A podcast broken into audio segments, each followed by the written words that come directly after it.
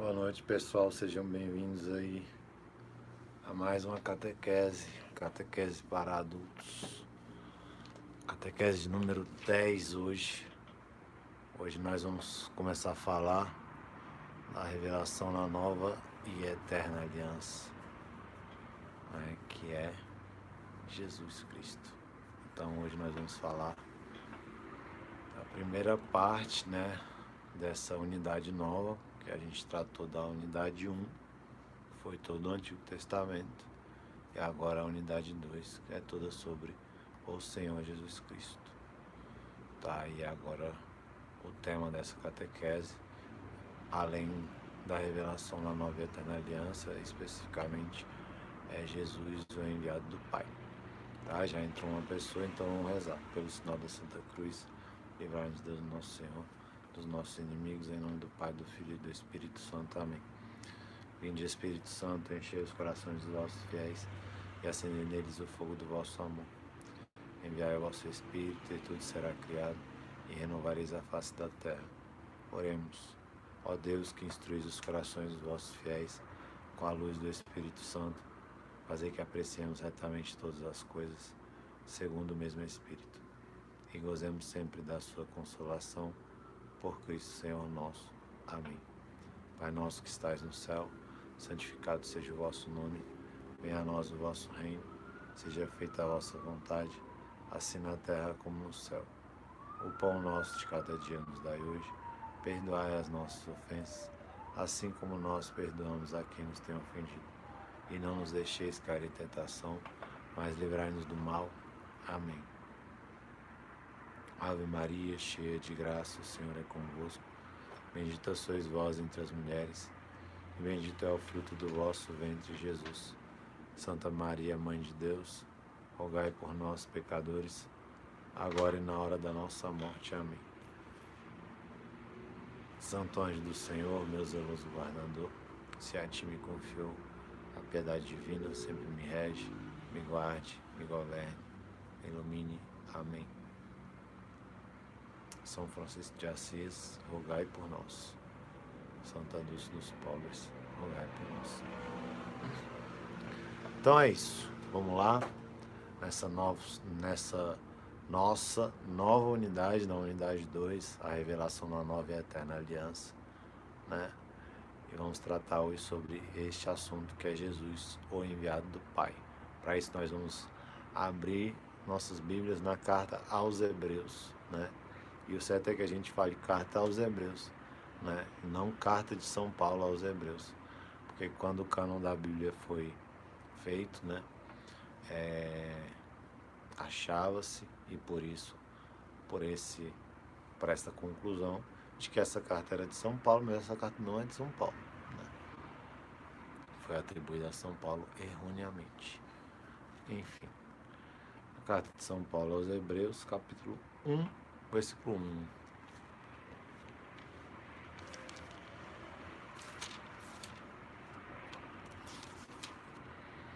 Então, da carta aos Hebreus, capítulo 1, versículo 1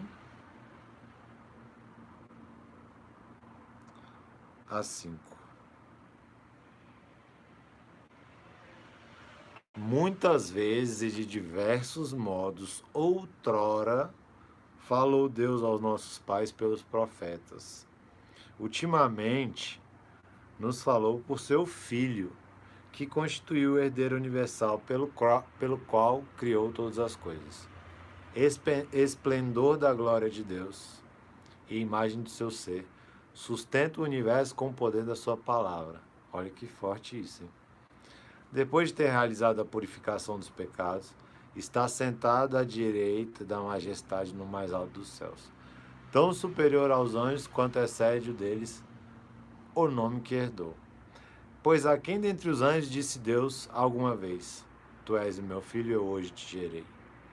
Ou então, eu serei para ele um pai, ele será para mim um filho. Então, né? Toda a unidade 1 um, nós tratamos né, da criação, né, da revelação. A, a, primeira catequese foi sobre a revelação, a, os conceitos teológicos da palavra revelação, depois a criação, a queda, aí o dilúvio, Noé, Abraão, Moisés, é, os juízes, aí depois vieram os reis, Davi, Salomão e falamos do saltério, né, o conjunto dos salmos, falamos sobre os profetas, profetas maiores, profetas menores, o profetismo, e agora nós chegamos ao Novo Testamento.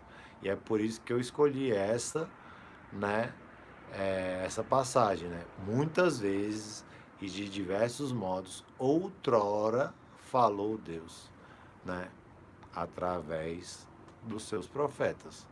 Agora, na consumação dos tempos, né? Agora, na consumação dos tempos, quando São Paulo fala agora, ele estava falando da época que Jesus Cristo né, é,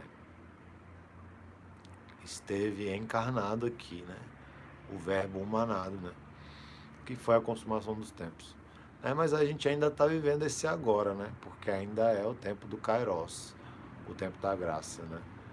E eu lembrei aqui de uma coisa que eu não falei na catequese passada, né? Porque o, os profetas, né? Tem gente que. Eu, isso eu falei.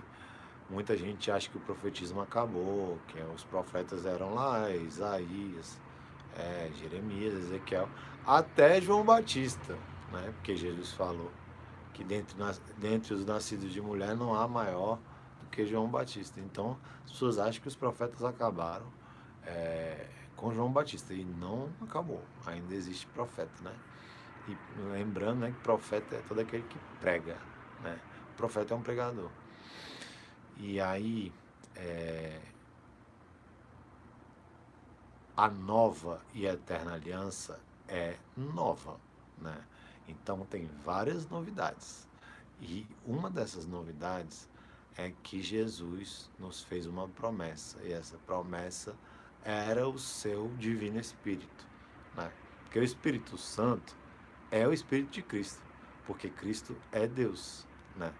Então o Espírito procede do Pai e do Filho.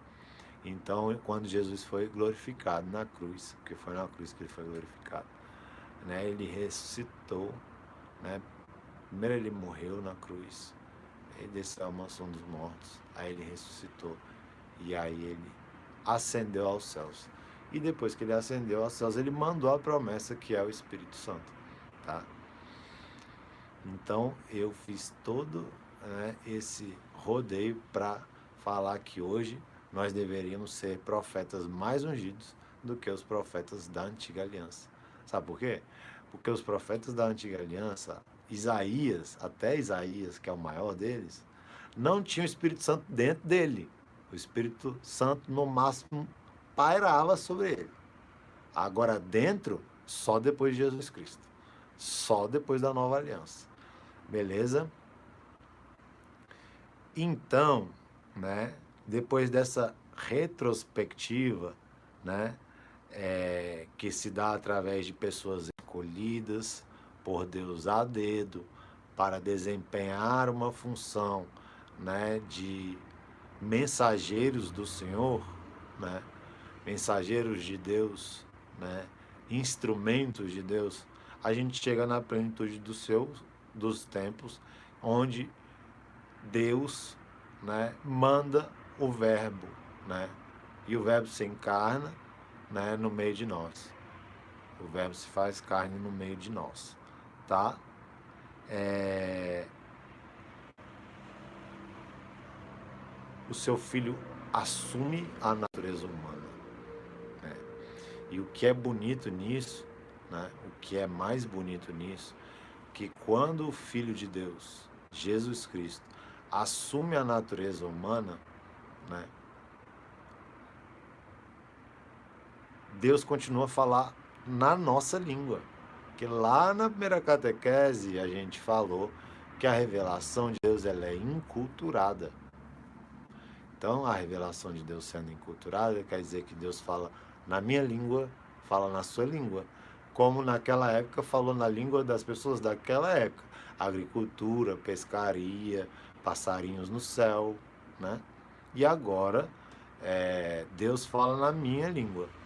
Então, como o, o Filho de Deus se fez carne e habitou no meio de nós, ainda é um homem que fala conosco, né?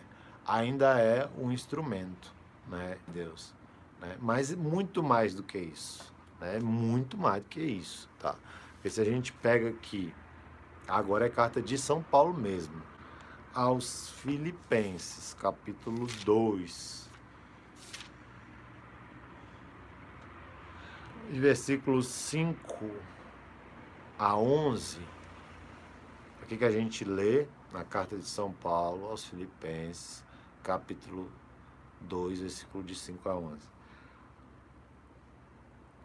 Perdão, 2, Filipenses 2, de 6 a 11.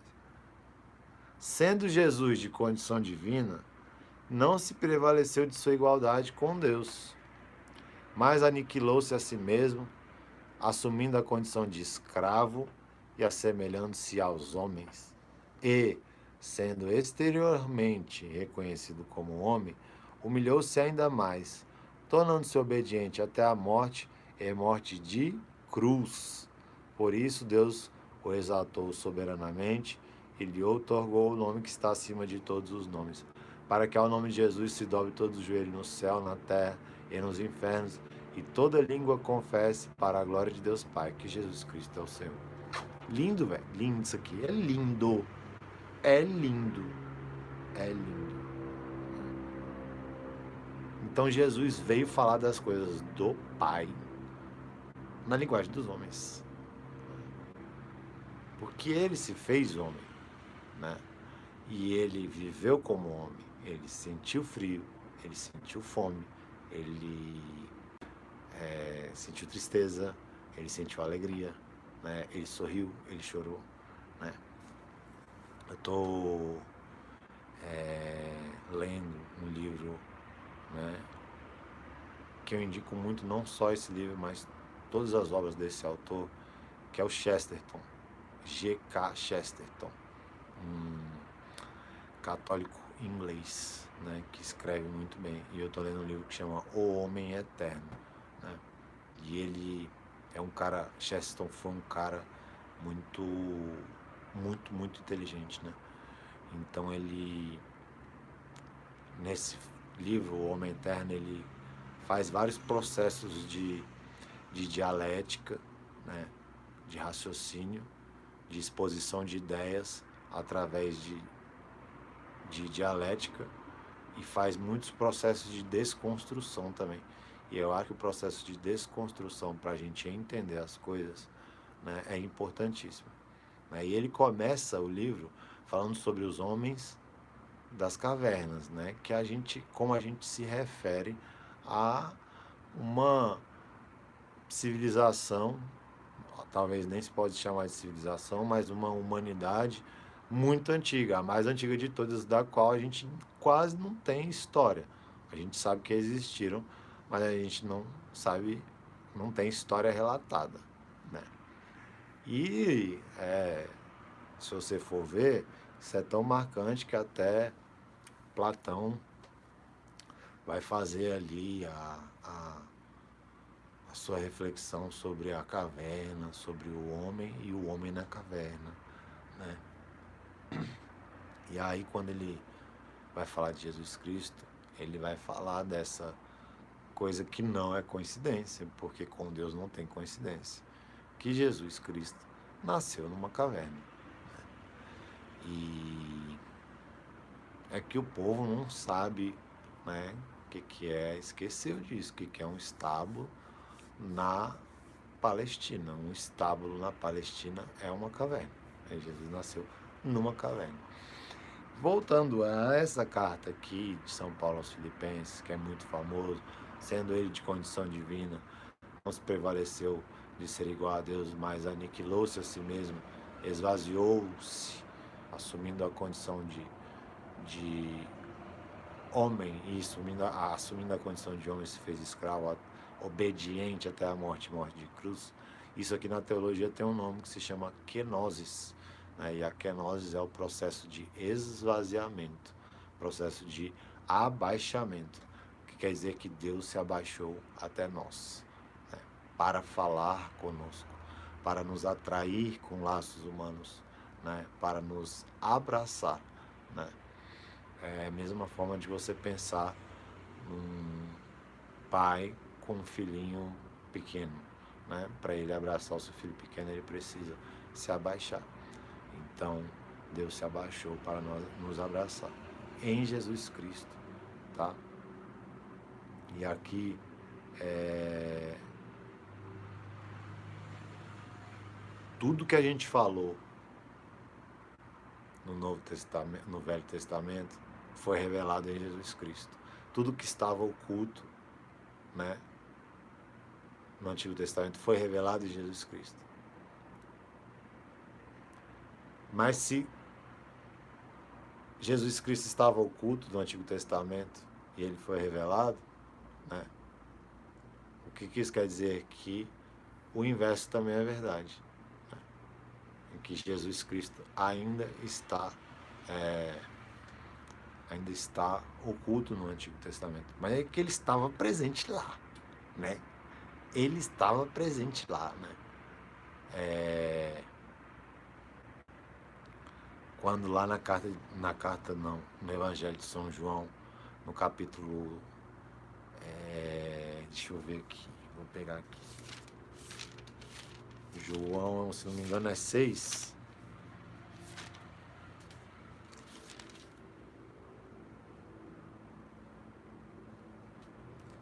Não, não é 6 não, é 8.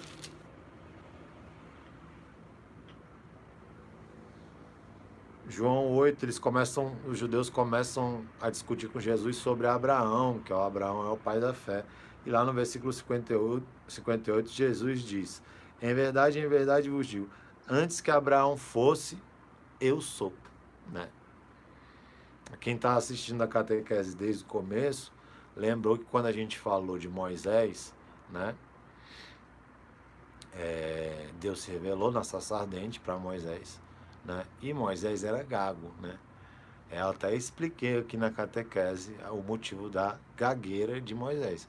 Se você não viu, volta lá, tem toda a playlist bonitinha aqui no meu canal, tá? É, Moisés pergunta para Deus: tá, você me chamou para liderar o povo, para tirar o povo da escravidão do Egito, mas como eu direi, o que eu falarei para eles quando eles perguntarem qual é o seu nome? E aí Deus fala: Eu sou aquele que sou. Né? E aqui em João 8, 58, Jesus fala: Em verdade, em verdade vos digo, antes que Abraão fosse, eu sou. Né? Como a gente. que na criação do mundo, Deus foi criando tudo, né? No princípio, primeira, primeiro capítulo da Bíblia, primeiro versículo da Bíblia, no princípio Deus criou o céu e a terra. Aí lá no sexto dia, quando ele vai fazer o homem, ele disse, ele diz, façamos, então já é obra da Santíssima Trindade, né? Façamos o homem a nossa imagem e semelhança. Então Jesus estava lá. A gente leu aqui, né, na carta aos Hebreus, capítulo 1, lá no versículo 3 vai dizer: "O esplendor da glória de Deus Jesus sustenta o universo com o poder da sua palavra. Porque quando Deus diz faça-se, a palavra é Jesus. Então, ele sustenta o universo com o poder da sua palavra. E aí, se a gente voltar aí em João um pouquinho, a gente vai entender isso no prólogo. Que o prólogo, gente, o prólogo de São João é a maior obra literária do mundo que já existiu e que vai existir. Ninguém vai escrever coisa mais bonita do que o prólogo de São João. No princípio era o Verbo, o Verbo estava junto de Deus e o Verbo era Deus. Ele estava no princípio junto de Deus. Ele estava junto de Deus no princípio, mas ele passou pela kenose, ele se abraçou, ele se ele se esvaziou. Então Jesus, o enviado do Pai, não é só um mensageiro, tá? É muito mais que isso. Porque eu falei, muitas vezes, de diversos modos, outrora falou Deus, né? Através dos patriarcas, dos juízes, dos reis, dos profetas. De... Só que Jesus não é um mensageiro. Jesus não é mensageiro. Jesus não é mensageiro. Jesus é Deus, tá? Jesus é Deus, né? É... Tem aquela música, velho, não sei porque Deus faz isso comigo, velho. Aí ele bota as músicas, eu tenho que cantar as músicas, eu, não, eu canto muito mal, né? E tem aquela música, Jesus, fonte de misericórdia que jorra do templo, Jesus, o filho, é, o filho da rainha, Jesus, rosto divino do homem, Jesus, rosto humano de Deus. Porque Deus, ninguém nunca viu Deus. Agora Jesus revelou a face do Pai. Jesus, a música diz: Jesus, rosto divino do homem, Jesus, rosto humano de Deus. Esse essa música em português, né, brasileira, não foi um brasileiro compositor que inventou essa frase. Essa frase foi dita por São João Paulo II. Jesus, rosto divino do homem, Jesus, rosto humano de Deus. Numa homilia, então, de diversas homilias que São Paulo fez, ou que São João Paulo II fez, que não foram poucas, foram muitas, ele falou isso. Amém, meu povo. E aí, se a gente pega, continuando, né? é, ainda na esteira de João, a gente pega o João 7, tá? E versículo 16. João 7, versículo 16, Jesus diz: A minha doutrina não é minha, mas daquele que me enviou. Se alguém quiser cumprir a vontade de Deus, distinguirá se a minha doutrina é de Deus ou se falo de mim mesmo. Quem fala por própria autoridade busca a própria glória, mas quem procura a glória de quem o enviou é digno de fé e nele não há impostura alguma. Né? Então Jesus aqui com muita humildade está falando que ele se encarnou para uma tarefa, com uma missão e fazer esta essa missão com pura e total obediência né? que ele está falando de, da doutrina de Deus. A doutrina não é de Jesus, a doutrina é de Deus. E ele veio para falar da doutrina do Pai que o enviou, tá? E aí, no versículo, mesmo capítulo 7, 28, é, 29, Jesus diz: Ah, vós me conheceis e sabeis de onde eu sou, entretanto não vim de mim mesmo, mas é verdadeiro aquele que me enviou. Enviou, Jesus é enviado do Pai. E vós não o conheceis. Eu conheço porque venho dele e ele me enviou. Aqui revela, revela, Jesus revela no que na teologia nós chamamos de união hipostática, que Jesus é enviado do Pai, só que ele permanece em comunhão com ele. Jesus e Deus é uma coisa só, tá? Beleza? E aí no capítulo 8, no versículo 16 a 18, de João ainda, né, tem uma coisa que é muito interessante da gente refletir, porque os, os antigos judeus tinham uma lei, que era uma lei é, jurídica mesmo, né? De testemunho, né? De uma, uma pessoa falar uma coisa, né? é, não valia, não tinha validade. Mas se tivesse uma segunda pessoa para corroborar aquilo que a pessoa estava dizendo, o testemunho da pessoa já era válido. Então, no 8, capítulo 8, versículo 16 e 18, Jesus fala: E se julgo, o meu julgamento é conforme a verdade, porque não estou sozinho. Mas comigo está o Pai que me enviou. Ora, na vossa lei, tá vendo que eu falei? está escrito: o testemunho de duas pessoas é digno de fé. Citação de Deuteronômio 19, 15. Eu, testemunho de mim, eu dou testemunho de mim mesmo e meu pai que me enviou o dá também. Então tenho testemunho de duas pessoas, né? E aí, o que, que tem mais, né? O que, que tem mais? Tem muitas coisas mais, né? Tem é, as grandes teofanias, né?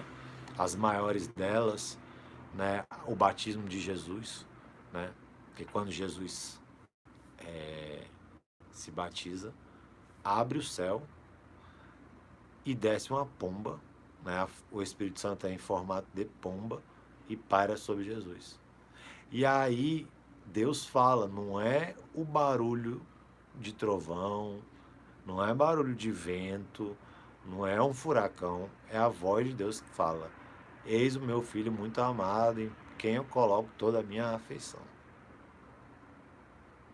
E aí na segunda teofania, mais forte que essa, né, que é a autorrevelação, eu prefiro, acho mais precisa a palavra autorrevelação do que transfiguração. Lá no Monte Tabor, Deus dá um passo a mais e fala assim: Eis o meu filho muito amado, em quem eu me comprazo.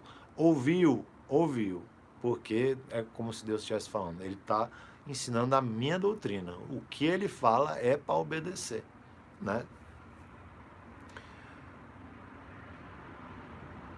E aí, cara, a gente é, vai pensando em tudo isso, né?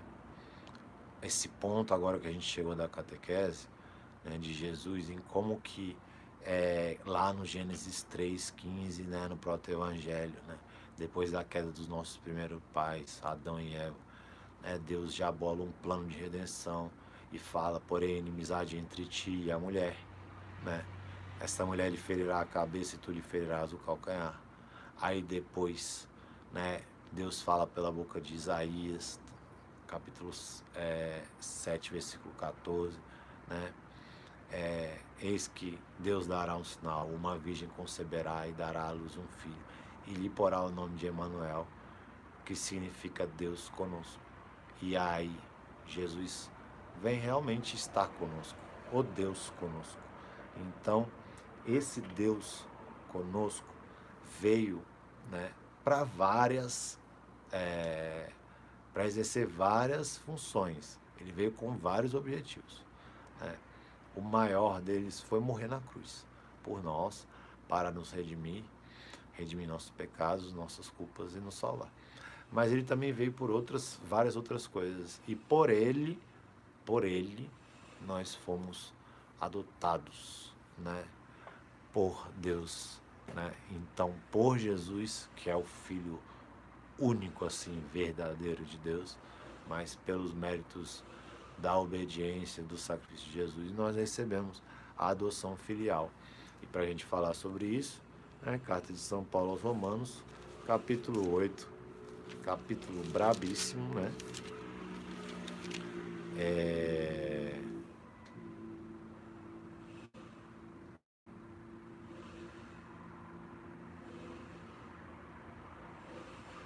Capítulo 8, versículo 12. Romanos 8,12. Portanto, irmãos, não somos devedores da carne para que vivamos segundo a carne. De fato, se viver, se viver de segundo a carne, a vez de morrer, mas se pelo Espírito mortificardes as obras da carne, vivereis. Pois todos os que são conduzidos pelo Espírito de Deus são filhos de Deus. Porquanto não recebestes um espírito de escravidão, para viverdes ainda no temor, mas recebeste o espírito de adoção, pelo qual clamamos Abba, Pai. O Espírito mesmo dá testemunho, a gente ainda está na, na área do testemunho. Jesus, enviado do Pai, veio para dar testemunho do Pai. O Espírito mesmo dá testemunho ao nosso espírito de que somos filhos de Deus. E se somos filhos, também somos herdeiros, co-herdeiros de Deus. Herdeiros de Deus e co-herdeiros de Cristo, contanto que soframos com Ele para que também com ele sejamos glorificados. Cara, é lindo, né? É lindo, tá? Então, o envio de Jesus também é, lembra muito da catequese, né? Que a gente falou sobre as unções reais, né? As unções dos reis, a unção que cada tipo de unção que o rei é, recebia, que primeiro é o, o profeta né, era enviado por Deus para escolher um novo rei. Né? Depois ele ungia o rei. E depois esse rei era aclamado pelo povo. Eram as três condições para um rei reinar em Israel. Jesus extrapola todas essas três porque ele é o ungido? A palavra Cristo quer dizer isso, né? o ungido de Deus. Né? Então ele não foi, Jesus não foi ungido por um profeta, Jesus foi ungido pelo Deus, pelo próprio Deus, pelo seu Pai. Amém, galera. É, pessoal da Ação Santa Dulce aí, que essa catequese só começou por causa do pessoal da Ação Santa Dulce, que é o meu grupo. Amo todos vocês. Coraçãozinho S2. Né? Comento hoje que a catequese está sendo mais rápida. Tá? Tá sendo mais rápida mesmo, porque eu estou dividindo né, a catequese nos assuntos menores, também para não ficar muito longo e também porque eu estou cansado pra caramba. Tá? Eu estou muito cansado. Mas também, cara, é, eu acho que é mais legal assim. Porque se eu pegar vários assuntos e condensar numa hora, eu não tenho problema de falar isso né? De fazer isso, nem de falar. Tá, aqui tem café no bule. Mas eu acho que é melhor meia hora, meia hora de catequese, sabe? Até porque você tá vendo aí uma coisa na internet, né? É, é, é diferente de você estar tá num lugar presencial, tá? Se você prefere a catequese de uma hora, comenta aí, tá? Comenta aí para eu ver que, que vocês. É, se vocês estão gostando ou não dessas catequeses, do tempo de do tempo, né? De duração. É, também te amo, né, Júlia? E do conteúdo, né? Do mergulho no conteúdo, tá? Dá o feedback aí se vocês quiserem. Beleza, gente? É... Vamos rezar uma Maria, né? Para pedir por todos né, que estão passando por é, dificuldades no campo é, da psique, né? Da mente, né? Lembrando que tudo está ligado, né? O corpo, a mente, o espírito, né? E tantas pessoas com depressão, com ansiedade, né? Devido a tanto tempo de pandemia e tantas dificuldades. Então vamos rezar por essas pessoas. Ave Maria, cheia de graça, o Senhor é convosco. Bendita sois vós entre as mulheres, e bendito é o fruto do vosso ventre, Jesus. Santa Maria, Mãe de Deus, rogai por nós, pecadores, agora e na hora da nossa morte. Amém. Então é isso, salve Maria Santíssima, viva Cristo Rei, e mete marcha, e fiquem com Deus.